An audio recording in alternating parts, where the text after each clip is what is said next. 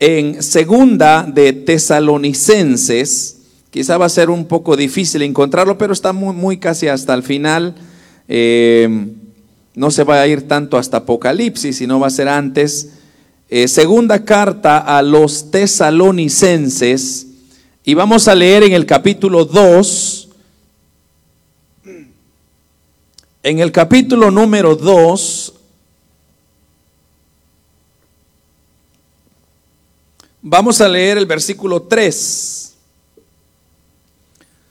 donde dice, hermanos, la palabra del Señor, segunda de Tesalonicenses, capítulo 2, versículo 3, dice la palabra del Señor, nadie os engañe en ninguna manera, porque no vendrá sin que antes venga la apostasía y se manifieste el hombre de pecado en el hijo de perdición, el cual se opone y se levanta contra todo lo que se llama Dios o es objeto de culto, tanto que se sienta en el templo de Dios como Dios, haciéndose pasar por Dios. ¿No os acordáis que cuando yo estaba todavía con vosotros os decía esto? Y a vosotros, y ahora vosotros sabéis lo que lo detiene, a fin de que a su debido tiempo se manifieste. Porque ya está en acción el misterio de la iniquidad, solo que hay alguien, solo que en el presente lo detiene, hasta que él a su vez se ha quitado de en medio.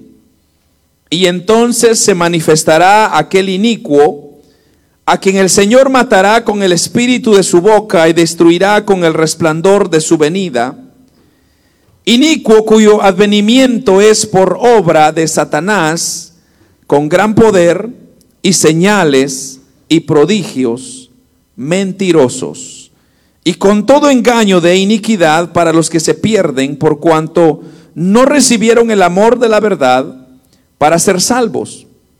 Por esto Dios les envía un poder engañoso para que crean la mentira, a fin de que sean condenados todos los que no creyeron en la, a la verdad, sino que se complacieron en la injusticia. Amados hermanos, eh, como dije, he estado sintiendo el compartir con ustedes este tema sobre la apostasía. El tema se llama la apostasía en los últimos tiempos. Y es que, hermanos, nuestro Señor Jesucristo, cuando Él partió de esta tierra, eh, una de las cosas que Él dejó en claro es que hay un tiempo estipulado para que, hermanos, las cosas se van de cumplir en su tiempo y en su momento.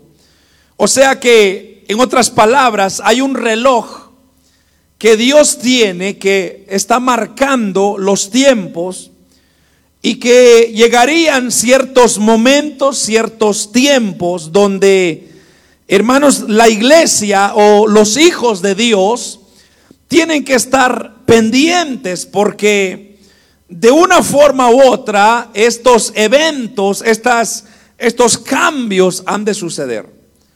Una de ellas es la apostasía. Y tal vez usted se pregunta, ¿qué es la apostasía? ¿Qué significa la apostasía?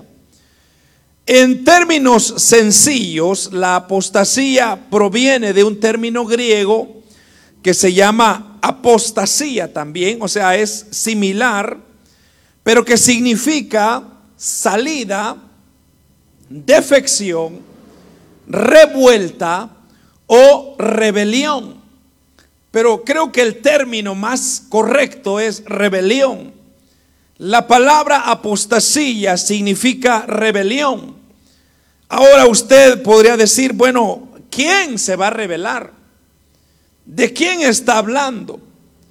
Y es en realidad la apostasía es parte de, es, es, es aquello que aparta a las personas, o sea, es aquellas personas que dicen que aman a Dios, pero que de repente se apartan de su fe en Jesucristo.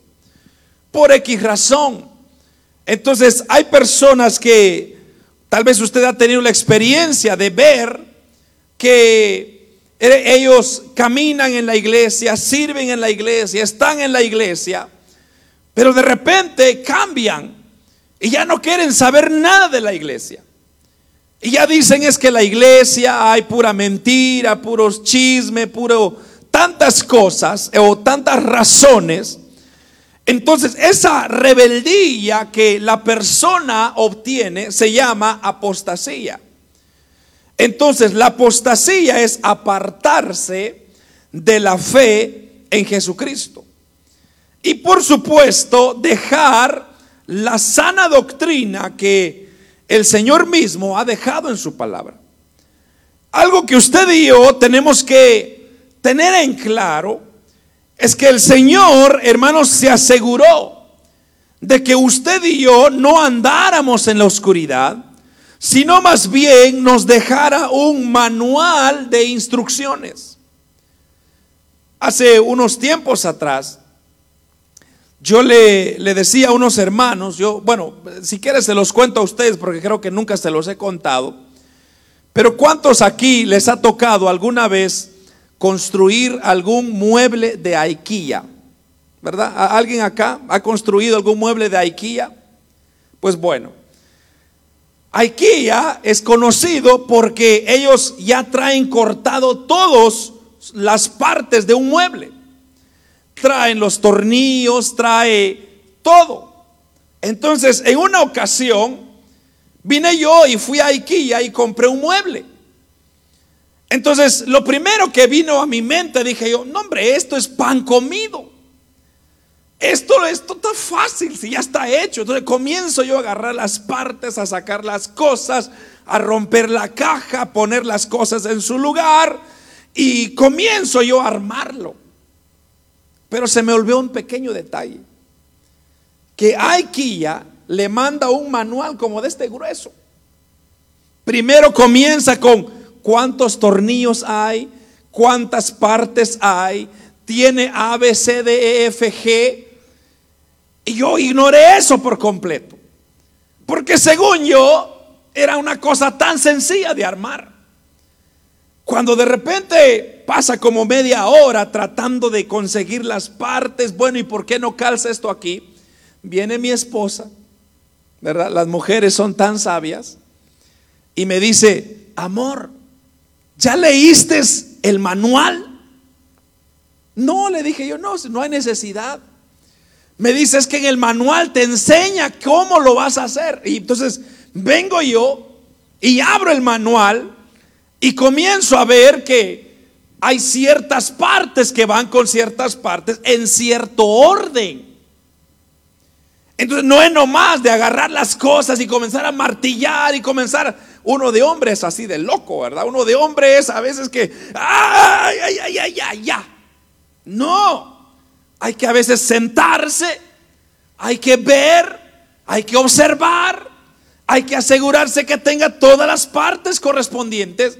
Y entonces comienzo yo a ver, y hermano, me voy dando cuenta que el manual es tan sencillo, o sea, tan fácil, hasta con figuritas tan bonitas, que uno no se puede perder. Entonces, la Biblia es exactamente ese manual para la vida del hombre. O sea que Dios dejó la Biblia para que el hombre no se pierda. Pero ¿qué sucede? El hombre no lee la instrucción. Entonces, es como que, es como que usted, ¿verdad, hermano? Quiera, por ejemplo, eh, bueno, por ejemplo, esta bocina. Y esta bocina se rompió por X razón y ya no suena. Entonces yo le digo a usted, mire hermano, arrégleme esta bocina. Yo creo que usted va a comenzar a quitarle, quién sabe qué, con su discernimiento va a querer usted decir, bueno, quizás sea la bocina, quizás sea un cable. Y comienza usted a, a pensar, quizá, o sea, porque no sabe exactamente. Pero si usted trae la bocina al creador, quien hizo esta bocina, entonces lo primero que va a decir el creador es, ¿qué tiene? Entonces usted le va a decir, fíjese que ya no sirve. Ah, ya sé cuál es, le va a decir. Porque él conoce su diseño. Él sabe cómo está hecho, de qué está hecho, dónde están las conexiones. Entonces el hombre de igual manera tiene un creador, quien es Dios, quien lo hizo y Dios sabe cómo el hombre es. Entonces Dios dejó en su palabra instrucciones para que usted no se pierda. Ahora, como le digo, nosotros somos una generación muy bendecida porque, hermanos, tenemos 66 libros de instrucción que nos dicen a nosotros cómo llegar al cielo. Cosa que hombres antes que nosotros, hace dos mil años atrás, no tenían una Biblia. Pero usted y yo la tenemos. Entonces, ¿por qué viene la apostasía? La apostasía viene porque el hombre no quiere leer las instrucciones de Dios. O sea que el hombre piensa que puede él mismo caminar su vida como se le antoje. Pero eso solamente lo prepara para un desastre. Porque usted no sabe qué es lo que viene mañana. Entonces lo que viene mañana lo dice la Biblia que es Dios quien sabe nuestro pasado, nuestro presente y nuestro futuro. Entonces todas las personas que deciden dejar la Biblia a un lado no van a tener mucho éxito como aquellos que sí van a girar su vida o guiar su vida de acuerdo a lo que dice la palabra. Ahora, hay algo muy interesante que me gustaría leer y, vamos a leer un poco esta, esta tarde. Allá en Primera de Juan, capítulo 2, versículo 19, si usted se va a Primera de Juan, Primera de Juan está casi al final, ya llegando a Apocalipsis. Váyase unas hojas para adelante y va a encontrar Primera de Juan, capítulo 2, versículo 19. Mire lo que dice esta porción. Primera de Juan 2.19 dice, salieron de nosotros, pero no eran de nosotros. Porque si hubiesen sido de nosotros, entonces habrían permanecido con nosotros. Pero salieron para que se manifestase que no todos son de nosotros. Mire, mire, mire esto, hermano, lo que, lo que está diciendo Juan acá. Los verdaderos cristianos, hermanos, no se desvían de la verdad. Los verdaderos cristianos son aquellos que se mantienen en la verdad. Porque así como está diciendo eh, aquí la palabra del Señor, es que si eran de nosotros, dice Juan, o sea, de los que creían en Cristo, en Jesús, entonces ellos se hubieran mantenido con nosotros. Pero todas aquellas personas que se alejan, entonces no son de nosotros. Pero ¿qué es lo que está diciendo ahí? Lo que está diciendo es de que se van a levantar personas que, hermanos, van a pasarse ser como que si fueran cristianos, hijos de Dios y creen en Dios. Y es que, como yo le he venido explicando a usted, Satanás es un ser muy astuto. Y Satanás siempre va a usar personas quienes, hermanos, van a engañar a las ovejas, o sea, nos van a engañar a nosotros. Entonces manda a personas a que se mezclen con nosotros para que lleven una vida de pretensión, en otras palabras. Pero Juan está diciendo, pero no son de nosotros. Entonces ahora la pregunta viene, ¿Cómo saber quiénes son de nosotros y quiénes no? Pues ahí es donde Cristo dijo, es que la cizaña tienen que dejarlo que crezca con el trigo. Fíjese que los apóstoles eran bien curiosos. Porque cuando Cristo iba pasando por unos, unos trigales, o sea, unas siembras de trigo, entonces comenzaron ellos a observar que había cizaña. Y cizaña es un monte que crece juntamente con el trigo y está muy parecido. O sea, usted no puede distinguir de lejos este es trigo y este es cizaña. Entonces crece. Entonces los discípulos dicen, Señor, permítenos, vamos a arrancar, el clásico hombre, ¿verdad, hermano? Vamos a arrancar la cizaña. Y Cristo dijo, no, no la arranquen. Porque puede ser que por arrancar una cizaña ustedes arranquen el trigo. Entonces el Señor les dijo, mejor hagan que crezcan juntos. Porque cuando ya crecen, entonces se dan a distinguir. ¿Sabe cómo se distingue? La cizaña con el trigo es bien fácil. Observe usted las espigas del trigo siempre están dobladas, así como, como en reverencia, están dobladas. Y la cizaña se mantiene recta. ¿Por qué? Porque la cizaña es rebelde, es rebeldía. Entonces le gusta mantenerse firme. Pero el trigo es humildad, es una seña de humildad. El trigo cuando crece, las espigas se doblan. Entonces usted ya sabe distinguir cuál es la cizaña y cuál es el trigo. Entonces por eso el Señor, hermanos, cuando nos dice a nosotros, no pongan ustedes sus miradas en los hombres, porque los hombres los van a engañar. Lo que ustedes necesitan es poner su mirada en mí para que yo les muestre a ustedes la verdad.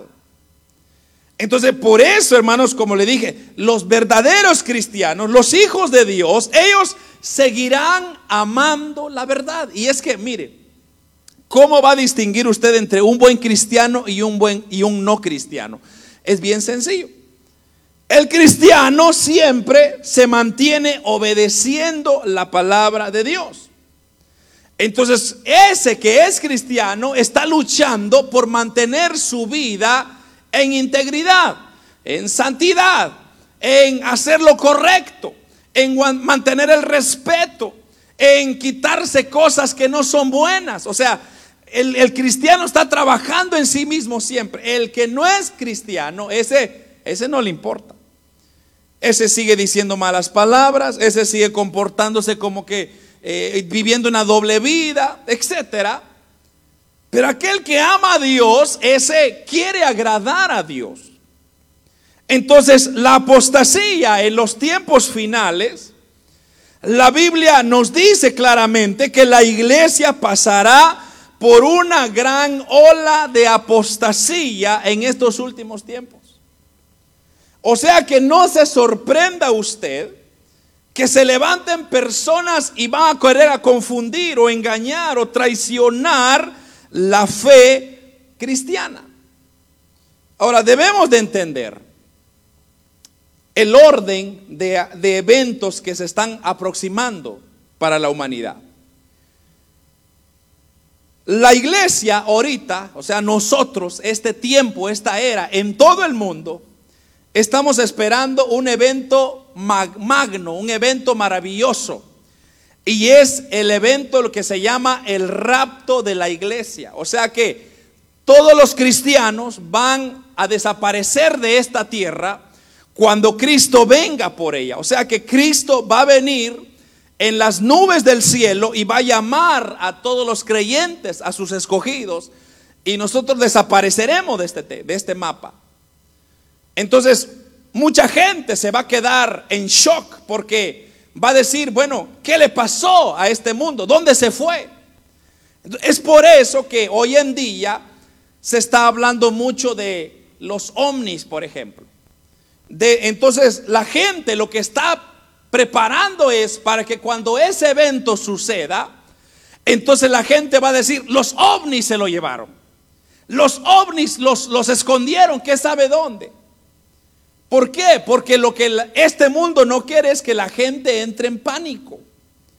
Entonces, recuerde, la iglesia está esperando el rapto de la iglesia. Eso es lo que viene. Y dice la Biblia que ya estamos cerca, pero le, voy a explicar.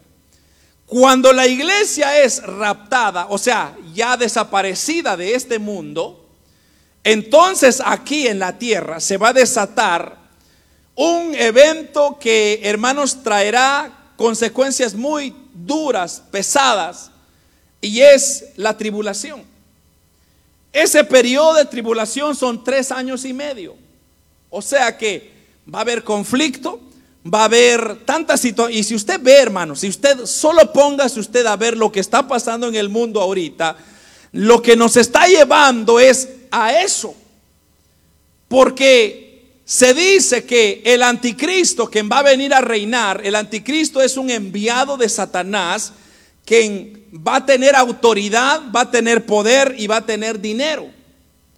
Entonces lo que va a pasar es que va a haber mucho caos en el mundo. Entonces va a venir el anticristo y va a decir, óiganme, yo tengo el dinero. ¿Cuál es el problema? No, pues necesitamos tanto dinero. Yo les doy el dinero. Aquí está. Entonces toda la gente va a querer a ese hombre. Y ese hombre va a decir, o ese anticristo va a decir, bueno, miren, yo recomiendo que tengamos un solo presidente en todo el mundo. Porque los presidentes suyos son malos, son traicioneros. En cambio yo no, yo los voy a tratar bien. Entonces dice que muchas naciones van a aceptar y se van a rendir a él. Eso va a ser por tres años y medio. Pero los siguientes tres años y medio, y eso lo puede leer usted en Daniel, en Apocalipsis, los siguientes tres años y medio se llama la gran tribulación. O sea que está la tribulación y está la gran tribulación. En la gran tribulación, hermanos, el, este, este anticristo se va a quitar la máscara, se va a desenmascarar y va a decir, óigame, ya los tengo comiendo de mi mano, ahora ustedes van a hacer lo que yo les voy a decir. Ustedes van a obedecer lo que yo les voy a decir. Entonces ahí comienza, hermanos, un caos donde la gente se va a querer matar, la gente se va a querer huir, se va a querer esconder. Y la bestia va a decir, ustedes pueden comer si tienen la marca. Así que los vamos a marcar con el 666. Y eso solo va a suceder en la mano derecha y en la frente. Eso es todo. No, no está en la vacuna como la gente dice. Ay, hermano, me metieron el microchip en la vacuna. Eso es un engaño, hermano. No le crea. Porque todavía no estamos ahí.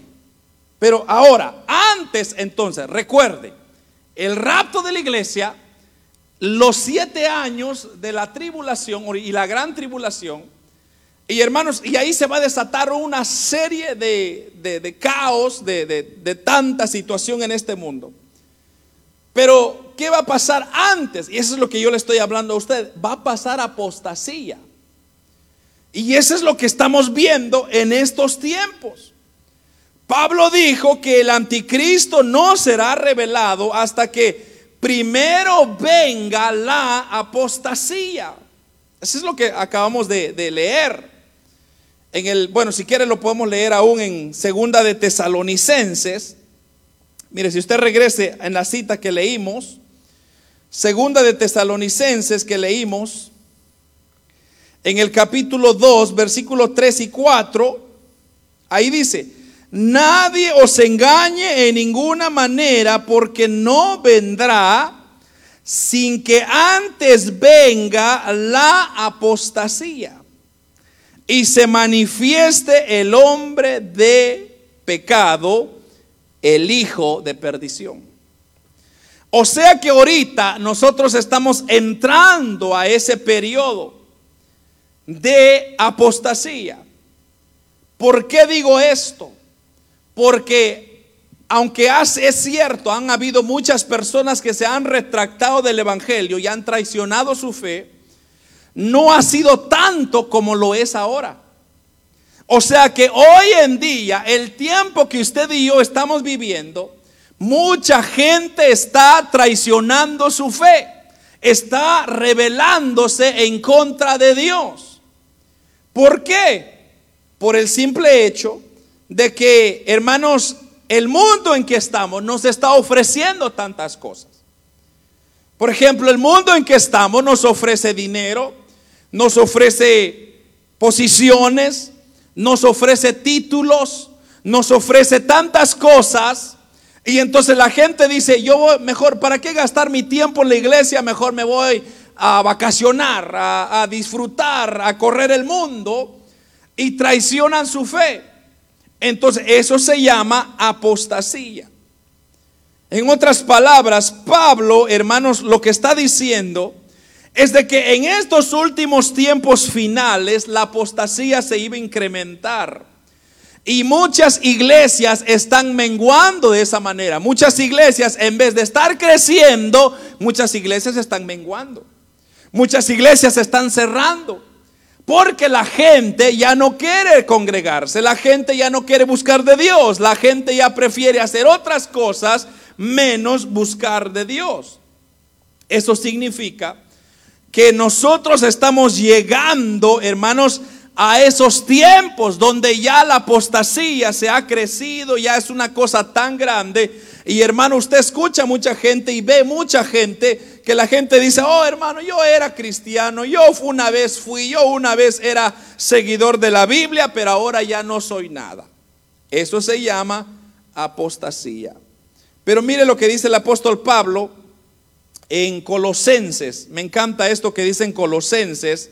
Ahí mismo unas hojitas para atrás, solo váyase para atrás en el capítulo 2, versículo 8.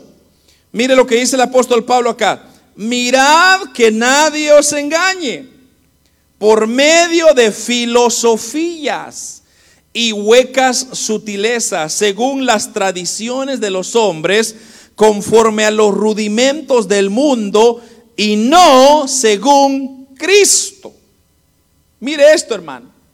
Aquí está diciéndonos el apóstol Pablo que miremos. Cuando nos está diciendo mirar, es que usted abra los ojos y comience a observar todo lo que está pasando en el mundo y no se deje engañar. Porque dice, mirad que nadie os engañe por medio de filosofías. La filosofía solamente son conocimientos, no son hechos. O sea que la filosofía, hermanos, solamente son conocimientos de hombres, palabras que el hombre ha inventado. Sino más bien dice, seguida a Cristo, según Cristo. O sea que la gente no solamente estará seducida o engañada por espíritus malignos, sino que también van a escuchar doctrinas de demonios, es decir, van a aceptar doctrinas falsas como que si fueran verdaderas. Y si usted nota, hermanos, la mayoría de iglesias hoy en día, ellos ya no quieren predicar la verdad. ¿Por qué no quieren predicar la verdad? Porque la gente se va de la iglesia. Entonces, cuando la gente recibe la verdad, dicen, no, hombre, aquí, me, aquí solo me cachetearon, mejor me voy. Pero la iglesia está para decir la verdad. Porque si nosotros no existiéramos para decir la verdad, entonces no estamos en nada. Entonces podemos ir a cualquier lugar y que nos digan mentiras. Algo que usted y yo tenemos que siempre decir es la verdad. Y yo, amados hermanos, no quiero engañarlos. Yo no quiero que ustedes piensen que hermanos estamos aquí para entretener y que, y que se llene la iglesia de tanta gente como sea. No, mi deseo, mi anhelo de lo más profundo de mi corazón es formarlo a usted para que cuando Cristo venga nos vayamos todos juntos al cielo. Ya si usted no quiere, ya es un problema suyo, pero yo eso es lo que deseo. Y yo le voy a decir a usted la verdad siempre. Yo no tengo necesidad de mentirle, no tengo necesidad de inventar, de hacer cosas. ¿Por qué? Porque mi guía me dice, la palabra me dice a mí que yo tengo que decir y hablar la verdad. Hace unos días atrás, hace como dos semanas atrás, el Señor me habló, me dijo a mí que yo lo que tengo que predicar ahora, en estos tiempos, es de su venida y del arrepentimiento. Y tengo que hablar de los tiempos que estamos viviendo, que son final. Es lo que yo estoy haciendo, obedeciendo esa voz. Porque yo no quiero que usted, alguien más, le vaya a decir otra cosa. Entonces, cuando alguien más le diga a usted, usted diga, no, la palabra de Dios dice esto. Entonces, por eso dice el apóstol Pablo, mirad que nadie os engañe con filosofías. Por eso, hermanos, yo lo que le digo acá, lo que le traigo acá, siempre lo amparo con la palabra. O sea, yo, usted no, no me ha visto predicar un mensaje que yo no haya sacado de la palabra. la palabra la respalda. Y eso es lo que nosotros tenemos que buscar, que la palabra la respalda. Porque mire lo que dice Gálatas 1.7, no que haya otros, sino que haya algunos que os perturban y quieren pervertir el Evangelio de Cristo. Y eso es lo que está pasando en muchas iglesias. Muchas iglesias están pervirtiendo el Evangelio porque como dije, eh, tienen otros intereses. Están interesados en el dinero, están interesados en la comodidad, están interesados en el nombre, en el título. Pero eso qué importa, hermano. Todo eso se va a quedar acá. Cuando ya Cristo venga, cuando la trompeta suene, hermanos, y Cristo venga por su iglesia, entonces ahí se va a quedar todos los millones que usted tenga o que yo pueda ahorrar. Lo único que yo me voy a llevar al cielo es mi alma, mi espíritu. Dice segunda de Tesalonicenses que cuando la trompeta suene, los muertos en Cristo resucitarán primero y luego nosotros los que estamos en vida seremos transformados. Oh, hermano, yo no sé cómo será eso, esa transformación será maravillosa. Porque todos los hombres que hoy en día quieren ir a la luna, ¿sabe qué tienen que usar? sacos especiales, trajes especiales. Pero cuando nosotros nos vayamos y nos levantemos de esta tierra, vamos a ser transformados. Y vamos a tener, hermanos, un cuerpo que traspasará universos. Y vamos a llegar a la misma presencia del Señor. Y eso en alguna ocasión lo voy a compartir con usted que nosotros estamos o sea, nosotros somos un, un puntito, hermanos, en el universo, pero el universo es grandísimo. Así es la grandeza de nuestro Dios. Pero algún día le voy a predicar que hay tres cielos y nosotros vamos a ir al tercer cielo donde está nuestro Señor Jesucristo. Algún día le voy a traer un mensaje de eso. Pero yo lo que quiero que usted entienda es que no permita usted que nadie le engañe. Que nadie le diga, cosas que, oh hermano, tranquilo, que no se preocupe, no se estrese, hombre. La iglesia ahí va a estar. La iglesia no va a estar. La iglesia está ahorita, pero después ya no va a estar. Y si algún día usted comience a tocar un domingo por la mañana y no se abre esa puerta es porque ya no estamos. O me quedé dormido y no vine a abrir. Pero va a llegar un día así. Dios quiera que no, no sea así, porque si usted ve que la iglesia estaba así, hermano, ya se quedó. Y yo lo siento por usted, pero ya no puedo hacer nada. Nadie puede hacer nada. ¿Qué tengo que hacer yo? Estar listo, prepararme. Hermano, la apostasía se está levantando. Solo mire usted lo que está aconteciendo en todo el mundo. Todo esto, hermano, de que, fíjese que el Señor ahí me estaba, mire, se lo voy a leer porque en realidad me, encantaría compartir con usted. Hechos, mire, Hechos. Hechos de los Apóstoles, capítulo 2. Y guardes este, este, este, esta cita, porque algún día esto se va a cumplir. Hechos, capítulo 2, versículo 19. Mire esto. Hechos 2, 19 y daré prodigios, dice el Señor, arriba en el cielo y señales abajo en la tierra. Mire, sangre y fuego y vapor de humo. Repito, sangre, fuego y vapor de humo. Todo lo que usted está viendo ahorita es exactamente eso. Hay mucha violencia en el mundo, sangre se está derramando. Bosques se están incendiando como usted no tiene idea. Todo, en todo Canadá, casi desde Ontario hasta, hasta BC, se está quemando.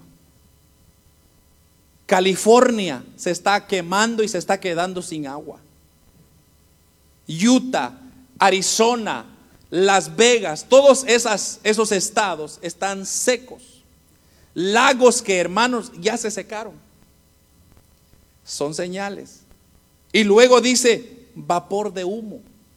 Y usted puede notar esto más que todo en esta provincia, hermano.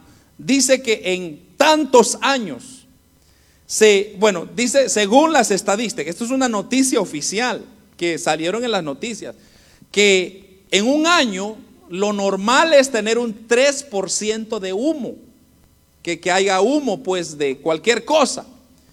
Pero el humo se ha incrementado a un 130% en los últimos años. O sea que hay más humo en la tierra que está causando más contaminación. Entonces, ¿qué me está diciendo todo esto a mí?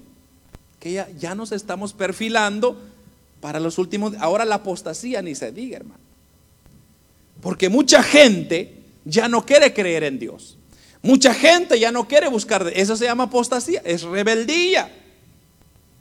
La gente se ha desviado de la verdad y van a volver a los mitos y a las fábulas. O sea, los mitos y fábulas son aquellas creencias que el hombre mismo ha inventado. Mitos son aquellos que creencias que no tienen base ni ciencia que lo ampare, simplemente alguien lo inventó y ahí, ahí se quedó y la gente lo cree. Fábulas son aquellos inventos que, como dije, el hombre los ha creado, los ha inventado y la gente lo cree. Y eso lo dice la Biblia. Si usted quiere leerlo conmigo en segunda de Timoteo capítulo 4, versículo 3 y 4. Segunda de Timoteo 4, 3 al 4. Mire lo que dice. Muchos hombres se han apartado de la sana doctrina porque han endurecido sus corazones a la verdad. Pero mire, segunda de Timoteo, bueno, voy a buscarlo porque no lo tenía listo acá. Pero segunda de Timoteo nos da una clara ilustración del capítulo 4, versículo 3, aquí está. Porque vendrá tiempo, dice, cuando no sufrirán la sana doctrina, sino que teniendo comezón de oír, se amontonarán maestros conforme a sus propias concupiscencias, sus propios conocimientos, y apartarán de la verdad el oído y se volverán a las fábulas. Pero mira el versículo 5, dice, pero tú, sé sobrio en todo, soporta las aflicciones y haz obra de evangelista, cumple tu ministerio. O sea, aquí lo que está diciendo el apóstol Pablo a Timoteo es, se van a levantar personas en los últimos tiempos, que van a querer engañarlos, que van a querer atraerlos con doctrinas falsas. Y mire hermano, cuando usted ve que las iglesias comienzan a hacer cosas que no tienen sentido, preocúpese, sálgase de ahí, no, no, no, ya no interesa estar ahí. Cuando hay iglesias que lo único que les interesa es prosperidad, donde es de decirle, mire, deme 100 dólares y yo le doy 200 dólares. El hombre, hermano, no es, no tiene nada para dar. O sea, el hombre es tan mezquino que el hombre no da nada. Entonces no se deje engañar. Cuando usted ve personas que digan, mire, yo, lo que yo, Dios está diciendo que se venga conmigo porque yo tengo palabra, mire, no le crea. ¿Por qué? Porque son engañadores, son fábulas. Entonces, incluso, hermano, hay ministros, pastores, líderes que se llama, que, que en ciertas iglesias están, que van a negar a Jesucristo. Yo los conozco. Yo he visto. Hermano, yo conozco pastores que crecieron conmigo. Fueron grandes ministros de Dios y ahora están en el vil engaño. Son hombres que han negado, ahora están negando a Jesucristo. Y van a decir, yo ya no creo, ya no necesito. ¿Por qué? Porque ven el Evangelio como una un negocio, una forma de ganancia. Y a ellos no les importa su alma. Pero hay unos cuantos que aún se mantienen. Y gracias a Dios por ello. Porque eso es nuestro propósito, es llevarlos a ustedes a la misma presencia de Dios. Yo con todo mi corazón les digo, mi deseo es que usted y yo, hermanos, nos vayamos con el Señor, aunque seamos poquitos, pero no importa, vamos a llegar a la patria celestial.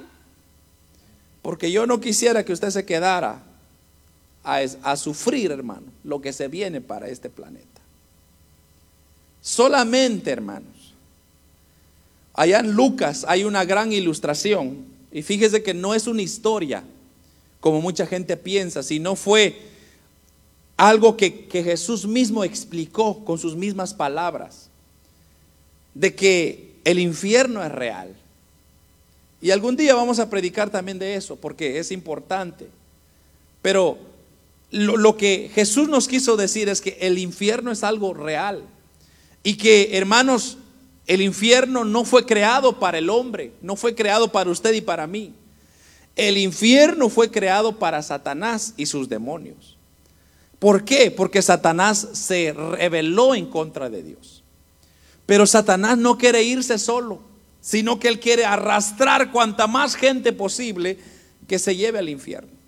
Entonces, usted y yo tenemos la opción de escoger infierno o cielo. Satanás no tiene la opción. Satanás ya está destinado para irse al infierno por una eternidad. Usted y yo tenemos la opción.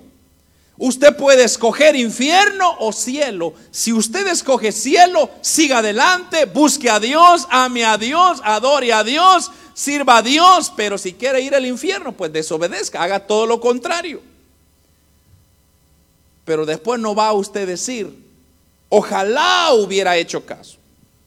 Porque los tiempos en que estamos viviendo son peligrosos. La gente que estamos hoy experimentando tienen apariencia externa, pero su interior está vacío, está hueco. Entonces debemos de saber, hermanos. Así dijo el apóstol Pablo, según Timoteo capítulo 3, verso, verso 1 al 5, porque habrán hombres amadores de sí mismos. Mire esto, ávaros, vanagloriosos, soberbios, blasfemos, desobedientes a los padres, ingratos, impíos, sin afecto natural, implacables, calumniadores, intemperantes, crueles aborrecedores de lo bueno, traidores, impetuosos, infatuados, amadores de los deleites más que de Dios, que tendrán apariencia de piedad, pero negarán la eficacia de ella. A estos dice, evita. Y mire, de toda esa lista que le di, ¿acaso no eso es lo que usted mira? Hijos que ya no quieren obedecer a sus padres soberbios, vanagloriosos, ávaros. La avaricia es desear las cosas de otro. Hay mucha gente así, hermano. Qué, qué triste es vivir en una vida de avaricia. O sea, si, mi vecino, eh, alguien me contaba, un, vecino de hecho me contaba y me dice, yo, yo odio a mi vecino, me dice, porque el otro día me compré un carro nuevo, me lo fui a sacar del dealer. Y mi vecino me dijo, qué bonito carro tienes, yo también me voy a sacar uno. Y se sacó uno también. Y dice, cada cosa que yo compro, él también lo compra. Y yo digo, ¿qué necesidad hay? ¿Para qué se va uno a endeudar por, porque yo quiero el carro de mi vecino, hermano? Eso es una locura, pero es una realidad. Hay personas así. Hay amadores de sí mismos. ¿Sabe qué son esos? Son aquellos aquellas personas que se aman, se deleitan y, oh hermano, hacen tantas cosas. Todo esto se va a quedar acá, hermano. Los gusanos se lo van a comer cuando usted cae ahí en el cementerio. Así se ponga eh, make-up, ¿cómo se llama make-up en, en español? Maquillaje. Así se pone maquillaje o no. Ya ve que cuando lo ponen a usted bien bonito en la caja, hasta lo pintan y todo. Tan solo cae usted, los gusanitos se deleitan porque tienen buena carne. Entonces, tengamos cuidado con los falsos profetas, porque vienen, muchas de ellos vienen vestidos de ovejas. Así dice San Mateo 7:15. Vienen vestidos de ovejas, pero dentro son lobos rapaces. Dios sabe, hermanos, que los tiempos que estamos viviendo son tiempos difíciles. Y son tiempos donde le digo, le digo, la gente está traicionando su fe, la gente está olvidándose de sus principios, ya, eh, ya no hay respeto, ya la gente ya no obedece, ya la gente, hermanos, hace lo que bien se dé su merecida gana y tanta cosa. Y usted podría decir, pero eso es normal, para usted podría ser normal. Pero esos son indicativos de que ya el Señor está a las puertas. Así que la gente, hermano, mire esto, van a burlarse. La gente va a bromear y va a burlarse de la segunda venida de Cristo. Fíjese que esto es muy interesante porque esto yo lo he experimentado mucho. Y mucha gente sabe qué es lo que dice. La gente dice, es que ustedes andan diciendo de que va a venir y va a venir y no ha venido, han pasado tantos años y no ha venido. Y es una burla. Como diciendo, es que ustedes no saben lo que están diciendo. Pero esa burla lo único que es, es que nos está diciendo a nosotros que eso va a pasar. Entonces, por eso dice segunda de Pedro, capítulo 3, versículo 3 al 4, sabiendo primero esto, que en los postreros días vendrán burladores, andando según sus propias concupiscencias y diciendo, ¿dónde está la promesa de su advenimiento? Porque desde el día en que los padres durmieron, todas las cosas permanecen así como desde el principio de la creación. Segunda de Pedro 3. O sea, la gente está diciendo, desde un principio venimos nosotros diciendo, mi abuelo y tatarabuelo decía, Cristo viene, Cristo viene, Cristo, y no ha venido. Pues ¿sabe por qué no ha venido? No ha venido porque Él quiere tener misericordia de nosotros. Él está teniendo paciencia para que el hombre corrija sus caminos, para que el hombre no se condene, no se pierde, sino que el hombre tenga una oportunidad algo que, bueno, yo creo que le he dicho a usted antes, yo antes de venirme para acá, yo siempre le cuestioné al Señor, yo le dije, Señor, ¿por qué me estás llevando de, de mi localidad, de mi ciudad, para otra ciudad que yo no conozco? ¿Para qué me estás llevando ahí? No hay necesidad que yo vaya para allá. Pero ¿sabe qué me dijo el Señor? Me dijo es que yo tengo un pueblo en ese, en ese lugar y yo quiero darle una oportunidad. Por eso me trajo el Señor acá, para darle una oportunidad a Edmonton. Alberta, para que escuche que hay un Dios que vive, que es real y que viene pronto por nosotros. Y yo eso es lo que voy a predicar siempre. Motivarle a usted a que no se desvíe del camino, no se aleje del camino, sino más bien acérquese al Señor. Calentémonos en el Espíritu de Dios, porque hermano, cuando venga el Señor dice que será como un abrir y cerrar de ojos. ¿Cuántas veces yo ya, ya, ya cerré los ojos, hermano? Ya, ya, ya, ya desaparecimos. Por eso, como le digo, mucha gente, hermanos, no toma en serio esto. A mí me da mucha tristeza que muchas iglesias ya no toman en serio la palabra de Dios. Porque están jugando, piensan que ya no tiene valor, ya creo que ni ellos mismos creen que Cristo viene. Pero eso es triste, hermano. Porque algo que el cristiano tiene que esperar es reunirse con su amado Señor y Salvador Jesucristo. Yo lo anhelo. ¿Sabe por qué? Porque dice la Biblia que cuando nosotros nos vayamos al cielo, oh hermano, ahí se acabará las penas, los dolores, las aflicciones, las enfermedades. Usted no va a tener necesidad de trabajar, aleluya.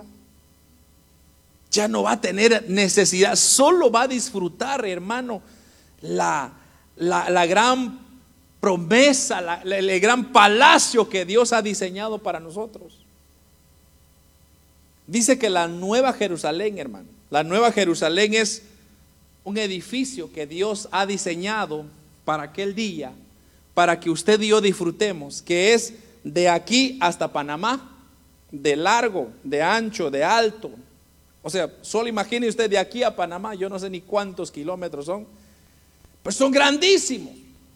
Pero habrá tantas cosas, tantas maravillas. Mire, él dice que el, mar será de cristal, el piso será de oro. Y usted queriendo ponerse, impresionar con un diente de oro. O sea que usted tiene un pedacito de concreto del cielo. El piso será de puro oro. Qué belleza. Es imaginable. Pero esas son las cosas que nos están esperando para todos aquellos que permanecen firmes en Dios. Por eso, hermano, usted no se fije en el hombre. Como le digo, hay hombres que se van a levantar y van a pretender ser buenos y después lo van a decepcionar. Esos no eran de nosotros, dice Juan. Por eso no se fije usted en eso. Usted no diga, eh, es que como aquellos no son buenos, yo también. No, no, no, no es así. El día que Dios lo decepcione a usted, entonces retírese, lárguese y diga, ¿sabe qué? Estoy decepcionado, pero Dios nunca le va a fallar. El día que Dios le diga y le diga algo y no cumple ese día, revélese porque entonces tiene razón. Pero no va a suceder porque Dios no miente. Dios no inventa, Dios no promete y no da. Dios lo que promete, lo cumple. Porque Dios no es hombre para que se arrepiente, ni hijo de hombre para que se arrepiente. Entonces, usted ponga su confianza en Dios. Pero las personas se van a burlar. Personas que van a abandonar su fe, hermanos, y van a seguir a otros falsos cristos. Y eso lo dice en San Mateo 24, 5. San Mateo 24, 5 dice, porque vendrán muchos en mi nombre diciendo, yo soy el Cristo. Y a muchos se engañarán. Mire qué curioso eso. Que mucha gente va a venir. Y eso, hermanos, es en todo lugar. Recientemente en Jerusalén, allá en, en Israel, estaban empujando a un muchacho que este, este es el, anticristo, este, este, nos va a guiar. Y era un pobre hombre que había, simplemente es un muy estudiado, muy capacitado, pero la gente lo estaba adorando, como que si fuera un Cristo. Falso Cristo. Pero ¿qué dice? No le crean. No pongan su mirada en eso. Porque, hermanos, el hombre primeramente es mentiroso. Y el hombre para obtener lo que quiera va a hacer y deshacer. Pero en Dios, hermanos, en Dios estamos seguros como la roca que no nos moverá nada. Usted manténgase apegada a la Biblia, manténgase apegado a la palabra, porque vendrán engañadores en el nombre del Señor. Inclusive, hermano, van a haber grandes señales y prodigios que serán utilizados para engañar incluso a los mismos cristianos. ¿Sabe por qué? Porque también San Mateo, capítulo 24, versículo 24 dice, porque se levantarán falsos cristos y falsos profetas y harán grandes señales y prodigios de tal manera que engañarán, si fuera posible, aún hasta los escogidos. Hay que tener cuidado. Usted, hermano, ¿qué tiene que hacer entonces? Usted tiene que apegarse a la palabra. Apegarse a la palabra. O sea, no deje que le endulcen el, la mente, el corazón. Como dije, hermano, todo es importante en la vida, pero no hay nada más importante que alguien que esté compartiendo la palabra. Y es que, mire, la palabra de Dios es, dice la Biblia, como una espada de doble filo. Entonces, cuando usted tiene la palabra, eh, nos va a venir corrigiendo, nos va quitando. Entonces, a veces nos van saliendo, vamos a hacer un ejemplo, quizá un poco, un poco quizá desagradable, pero eh, a veces nos crecen como ampollas, digamos, no sé ni cómo explicarlo. Pero supongamos que a usted le salga una ampolla por acá. Entonces usted quiere eliminar eso porque no le gusta. Por ejemplo, cuando le salen, ¿cómo se dicen pimples en inglés? Pimples, anybody? Granos, granos, bueno, le salen granos en la cara. ¿Verdad que usted no, no aprecia que le salga un grano? Imagine que le sale un grano aquí todo feo. Usted, no va a ir a la calle miren mi grano, mire qué bonito estoy. Usted no dice eso. ¿Qué hace usted? Usted viene corriendo, agarra un espejo, se lo puya, se lo corta. Usted hace hasta lo imposible, se pone sal, no sé qué cosa. La cosa es eliminarlo. Así tiene que ser en la vida espiritual.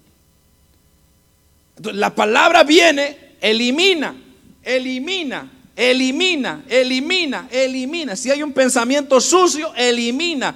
Si hay un pecado oscuro, elimina. O sea, eso es lo que hace la palabra. El momento que yo me pongo un protector encima, entonces la palabra ya no va a penetrar, ya no va, ya me encerré. Entonces me voy a comenzar a sacar cosas, a hacer, a, comportarme mal, a decir malas palabras, a actuar, a hacer cosas, locuras. Y entonces ya la palabra no va a poder penetrar porque yo ya me encerré, ya me enconché. Pero en cambio, si yo me expongo a la palabra y la palabra viene y me corrige, yo la recibo. Si la palabra me dice, pórtate bien, yo me porto bien. Si la palabra me dice, obedece mis mandamientos, yo obedezco sus mandamientos. Eso es lo que nos quiere llevar el Señor para que cuando Él venga, usted pueda oír. Mire esto. El apóstol Pablo dice que se va, cuando Cristo venga, bueno, ahorita para empezar, debo de aclarar, Nadie sabe cuándo viene el Señor. Ni siquiera Él mismo, sino solo el Padre sabe cuándo va a venir o va a mandar a su Hijo. Entonces, pero la señal va a ser que va a sonar una trompeta. Y esa trompeta es la señal de que Cristo viene en las nubes y nosotros nos vamos. Pero los que estamos acá vamos a oír la trompeta. Si tenemos el oído espiritual agudo.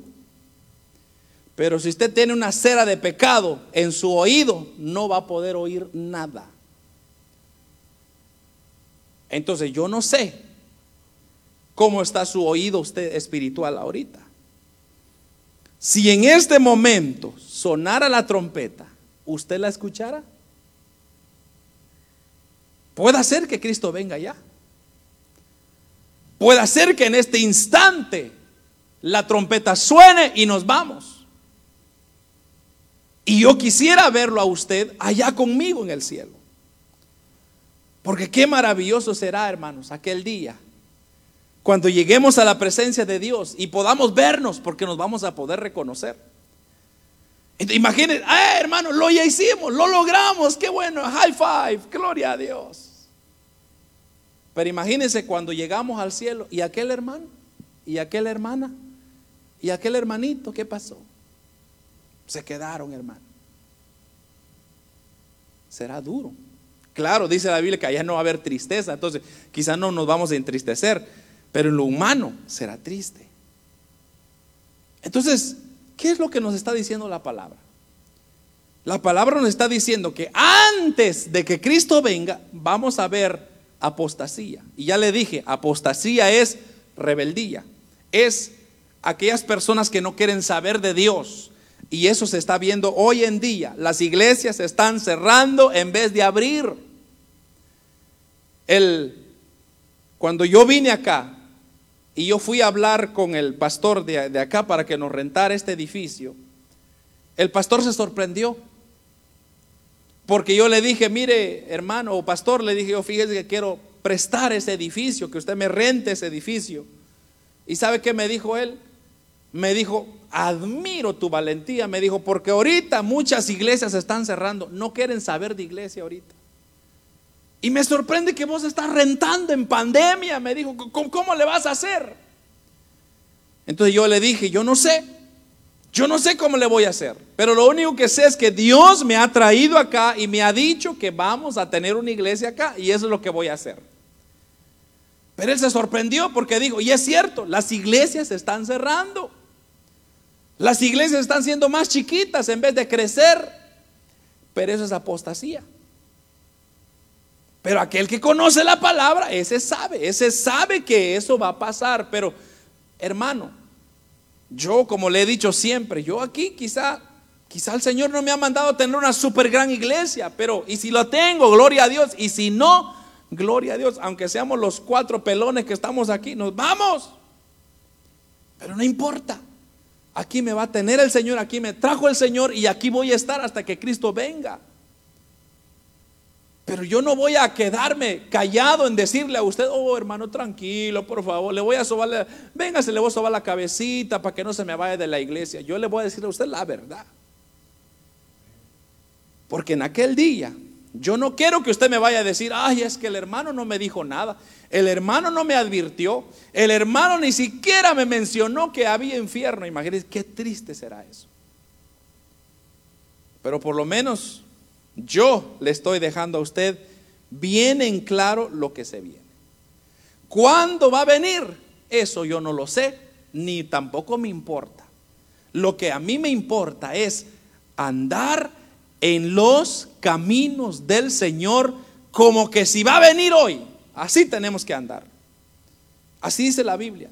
Hay que andar como que si el Señor viene hoy. Entonces, pórtese bien, compórtese bien, actúe como un cristiano, como un hijo de Dios y pórtese bien, porque el día que sonará la trompeta, no sabemos cuándo será. Cuídese de no caer en el engaño. Hermano, no, no le crea todo lo que sale en YouTube, en Facebook. No, no, muchos engaños hay ahí. Usted crea lo que diga la Biblia. Si la Biblia lo dice, créalo. Si no lo dice, no lo crea. Filtre todas las cosas a través de la Biblia. No, no vaya usted a pensar, a creer, hermano. Las redes sociales hoy en día se han encargado de acabar a la humanidad. Porque le digo, con esta cuestión de la vacuna, por ejemplo, unos, una gente que comenzó a hacer videos de mala información ha causado que muchos no quieren vacunarse hasta hoy en día. ¿Pero por qué? Por, intereses propios, por intereses económicos. Entonces cuando usted mira un video, se hace viral, esa gente recibe plata. Y eso es lo que el mundo está interesado, es plata, plata, plata, plata. Pero usted no le crea, usted crea a lo que dice la palabra. Manténgase en la. Eh, mire, hermano, lo más maravilloso que existe en esta tierra es vivir de acuerdo a la palabra y a la voluntad de Dios. Mire, hermano, yo cada mañana que me levanto digo, gracias, Señor, porque me das, me das vida, guárdame en este día. Y hermano, estoy listo. Y en cualquier lado que voy, digo, Señor, si tú vienes, ya aquí estoy, llévame contigo. Ya hice lo que tenía que hacer. Pero los que no están listos, esos se ponen nerviosos. Ay, no, ven, no, no venga, Señor, por favor. Los jóvenes, no venga, Señor, hasta que me case, por favor. Quizá no. Y si usted se casa, gloria a Dios. Y si no se casa, pues también gloria a Dios. Pero usted obedezca la palabra. Manténgase firme en la palabra. Van a haber personas que lo van a engañar. Van a haber personas que le van a meter, meter, meter mentira le van a querer cambiar su pensamiento, le van a meter cosas falsas. No crea. Fíjese en lo que Jesús le está diciendo y solo manténgase en él. Ponga su mirada en Jesús y solo Jesús y nadie más. Por eso, segunda de Timoteo, con la cual voy a terminar, capítulo 4, versículo 2, dice, que prediques la palabra que instes a tiempo y fuera de tiempo, redarguye, reprende, exhorta con toda paciencia y doctrina. Que prediques la palabra, que insistes, insistes, manténgase, manténgase, manténgase firme, no crea todo lo que hay o que venga lo que hay, porque la apostasía ya es real en nuestro tiempo. Y esto se va a poner peor, hermano. Y no quiero arruinarle su día, pero esto de la apostasía se va a venir peor. Entonces no le crea. Si no, usted créale al Señor, sírvale a Él, manténgase fiel a Él y usted va a ver que Dios va a hacer cosas grandes y maravillosas en nuestras vidas. Amén y amén. Vamos a orar, hermanos. Padre que estás en el cielo, te damos gracias.